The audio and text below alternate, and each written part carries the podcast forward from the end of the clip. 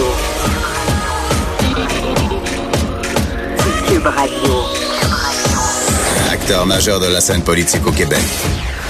Il analyse la politique et sépare les faits des rumeurs. Trudeau le midi.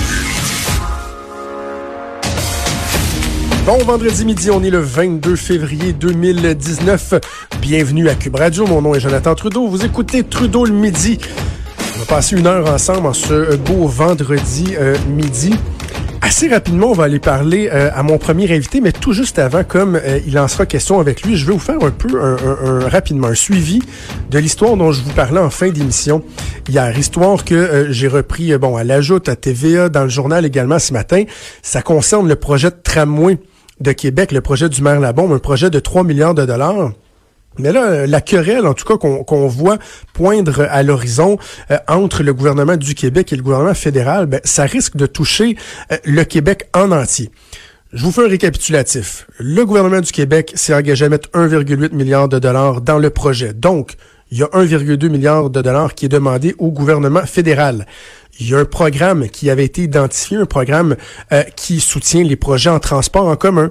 Le fédéral semblait dire, ben, c'est par le biais de ce programme-là qu'on va pouvoir appuyer la ville de Québec. Or, ce que j'avais appris hier, c'est que la répartition avait déjà été faite entre les différentes villes qui ont des systèmes de transport en commun en fonction de leur achalandage actuel, faisant en sorte que la ville de Montréal a la plus grosse part du gâteau.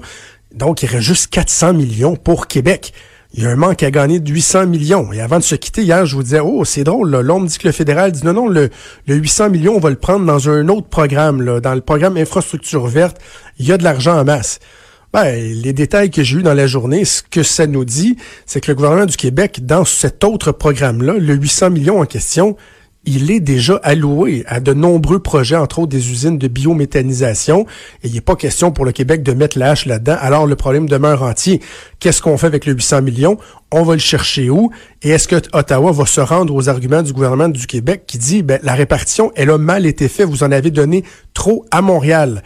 Ça soulève beaucoup de questions, entre autres une personne qui a euh, soulevé des questions sur Twitter ce matin, et ça m'a donné envie euh, de discuter avec lui. Ben, c'est Yves-François Blanchette, le nouveau chef du Bloc québécois. Il est en ligne avec nous. Bon midi, Monsieur Blanchette. Bien le bonjour tout le monde. Bien content de vous parler. Avant d'aller de, de, de, dans le vif du sujet, j'ai envie de vous demander comment ça va, vous? vous accueillez bien, bien, de votre nouvelle très, tâche? Très bien. Écoute, on se lève le matin, on a du spring dans le mollet, c'est le fun, on, a, on a un élan, on le sent qu'on a un élan, on a même des chiffres qui disent qu'on n'est pas mort à Québec, il se passe de quoi d'intéressant. Euh, puis après ça, on, arrive à la fin de la journée, de la soirée, puis on dit ouf, c'est des grosses journées, c'est des grosses journées, on a de l'ouvrage à faire, il faut encore, il va falloir manger l'éléphant une bouchée à la fois mais on sent qu'on chemine vers quelque chose puis que les gens nous écoutent. Combien de ces gens-là vont nous donner leur vote ultimement, ça leur appartiendra, mais ils nous écoutent puis on est de nouveau une offre politique crédible. Et c'était ben, le premier but. Et, ben, écoutez, vous, êtes un homme brillant, euh, Monsieur Blanchette. Vous savez que l'embellie dans les sondages, elle est beaucoup, beaucoup liée à votre arrivée. Les gens euh, sont contents de votre, votre, votre entrée en, en, politique. Vous faites pas mal l'unanimité. Donc, c'est un peu un vote de confiance envers vous. Mais est-ce que vraiment ça va se traduire en intention de vote pour le Bloc québécois, pour les idées du Bloc québécois? Ah ben, il y a beaucoup d'éléments à faire. D'abord, les idées du Bloc québécois doivent être connues. Et ça, là-dessus, ben, dans les dernières années, euh, quand on parlait du Bloc québécois, c'était plus intéressant, puis c'est la faute du Bloc, là, de parler des divisions que de parler des idées, parce que pendant ce temps-là, il y avait quand même des députés qui faisaient leur travail. On a un congrès dans quelques semaines, au milieu du mois de mars. Mmh. On est en sollicitation de candidature, quoique cela dit, il y en a un paquet qui rentre directement. Mon habitude de fréquenter les réseaux sociaux moi-même fait en sorte qu'il y a des gens qui échangent directement avec moi, puis il se passe de très belles choses. On a toutes les preuves à faire, et ça ça sera pas un plébiscite sur un individu qui, aujourd'hui, peut-être dans cinq minutes, peut-être dans deux semaines, va finir par faire une gaffe ou un autre gaffe. Puis, il n'y a pas de, il y a, pas de magie là-dedans. C'est un travail d'équipe de beaucoup de gens qui se les coudes et qui doivent surtout rester prudents. Moi, quand je vois un bloquiste qui commence à s'épivarder parce qu'on a passé le cap du 20 là, je laisse dans un coin puis je dis, faut qu'on se parle. C'est bon, c'est la job du chef, ça. Euh, arrivons donc euh, au dossier euh, du tramway. Vous avez vu les, les, les informations que j'ai publiées.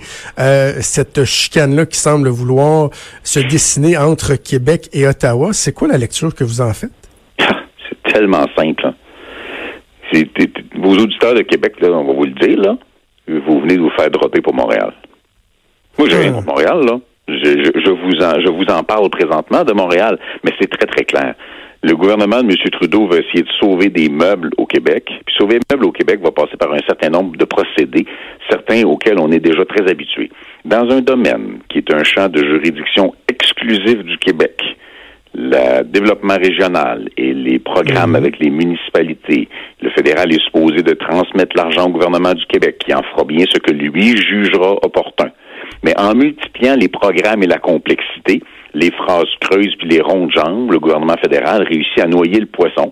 Puis là, il trouve un prétexte pour dire dans celui-là, je peux pas me le faire ailleurs, mais vous l'envoyer par une autre porte. Mais dans la vraie vie, le tramway de Québec vient de se faire couper un incontournable et nécessaire 800 millions de dollars qui va s'en venir à Montréal parce qu'il y a plus de monde à Montréal. Mais j'ai une petite révélation pour vous autres. Il y a plus de députés libéraux aussi à Montréal.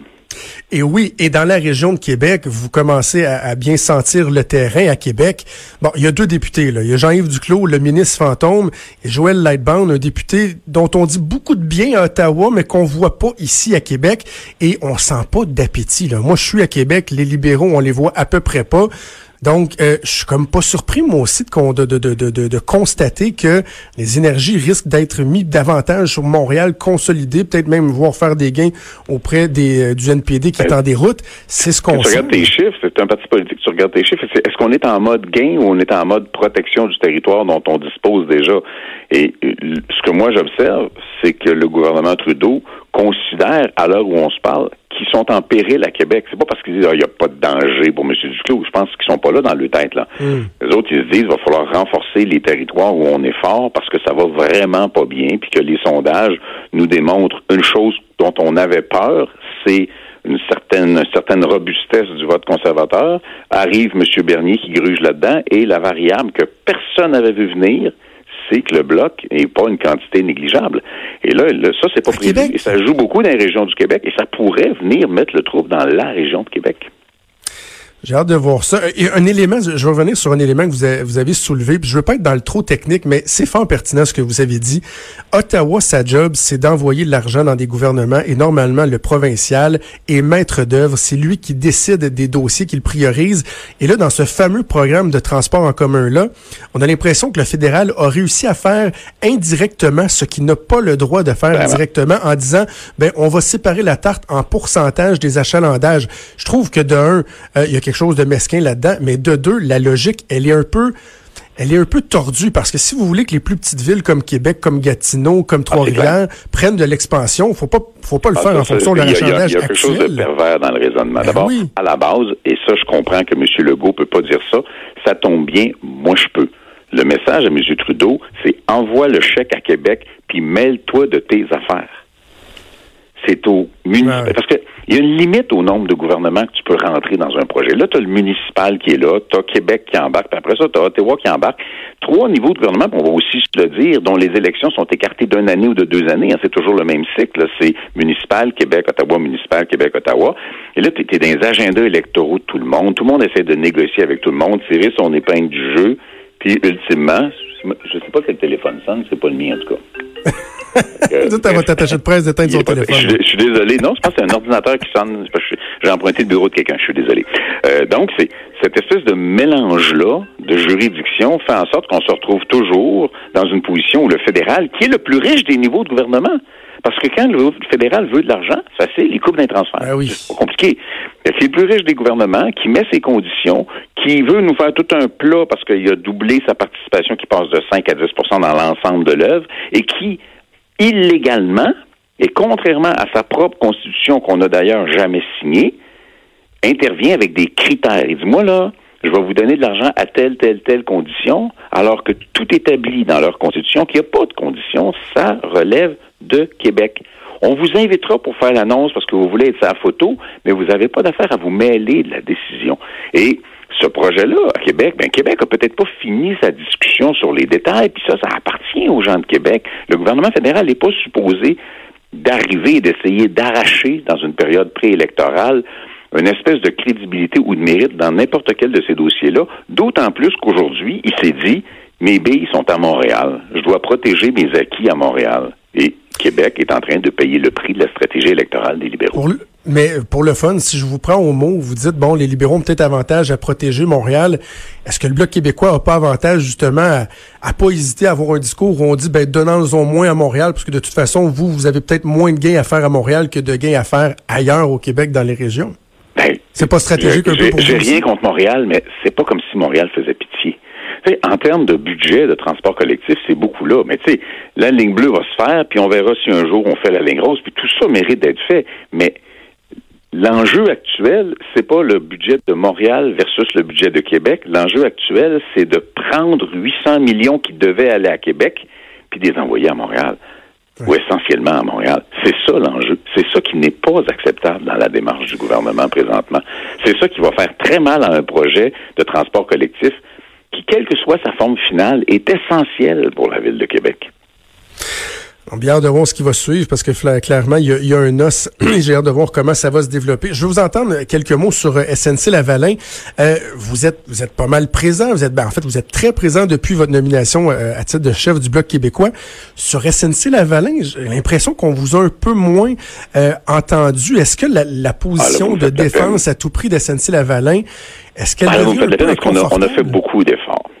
D'abord parce que au début de la semaine passée, il y a une tendance différente qui s'est établie, c'est on s'est mis à parler de l'économie, des emplois, du siège social, mhm. euh, de l'expertise, euh, de l'épargne des Québécois. Et avant les commentateurs, les chroniqueurs, il y a le bloc qui a dit ça hein, au début. Vendredi, il y a deux semaines, on a fait une sortie. Mais parce qu'on était le vendredi, ça passe un petit peu dans le beurre. On est revenu la semaine suivante.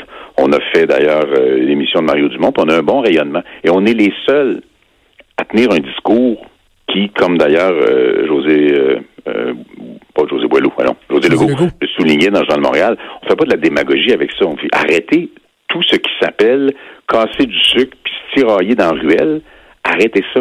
Il y a 3600 emplois chez SNC Lavalin. Il y a une expertise unique qui est reconnue à travers le monde, puis je parle pas de l'expertise en corruption. Euh, il y a euh, beaucoup d'épargne des Québécois là-dedans par le biais des fonds de retraite. Il y a un siège social, c'est pas rien, on parle toujours des sièges sociaux, et là, soudainement, on est dans une intrigue où, en anglais, le NPD et les conservateurs veulent juste casser du sucre sur le dos du fédéral, mais disent du bout des lèvres en français, oui, on est un peu sensible aux emplois. Nous, au Bloc, on est sensible juste aux emplois.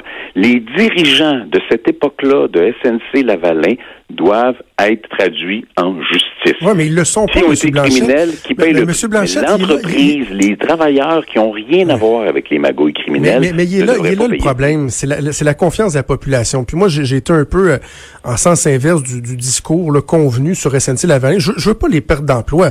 Par contre, euh, je sens qu'il y a des gens qui disent ouais, mais ok, on, dit les, les dirigeants doivent être condamnés. Ben tu sais, il y en a un qui a deux pieds sur le pouf chez eux à purger une peine d'emprisonnement à la maison, deux autres qui finalement n'auront pas de procès à cause de l'arrêt Jordan. Et les gens se disent minute là, la justice, elle est où? La sensibilité qu'on avait envers la collusion, la corruption On dit, la même affaire, M. Trudeau. On dit la même affaire. Je dis que les, moi, je, trouve ça épouvantable que des bandits à cravate se poussent là.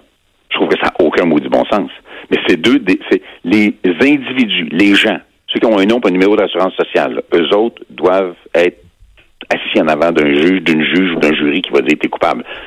Ça, moi, je suis totalement là. Puis qu'il y ait des peines, puis qu'ils subissent leurs peines si le processus judiciaire les amène là. Mais l'entreprise, l'institution entreprise, qui, elle, est une entreprise incorporée avec de nouveaux dirigeants, mhm. un code d'éthique et de déontologie complètement revu, 3600 travailleurs, de l'épargne des Québécois, un siège social au Québec. Les gens, manifestement, à Calgary, à Edmonton, à Toronto, à Vancouver, ils s'en sacrent complètement. Mais nous, au Québec, on peut pas se sacrer de ça.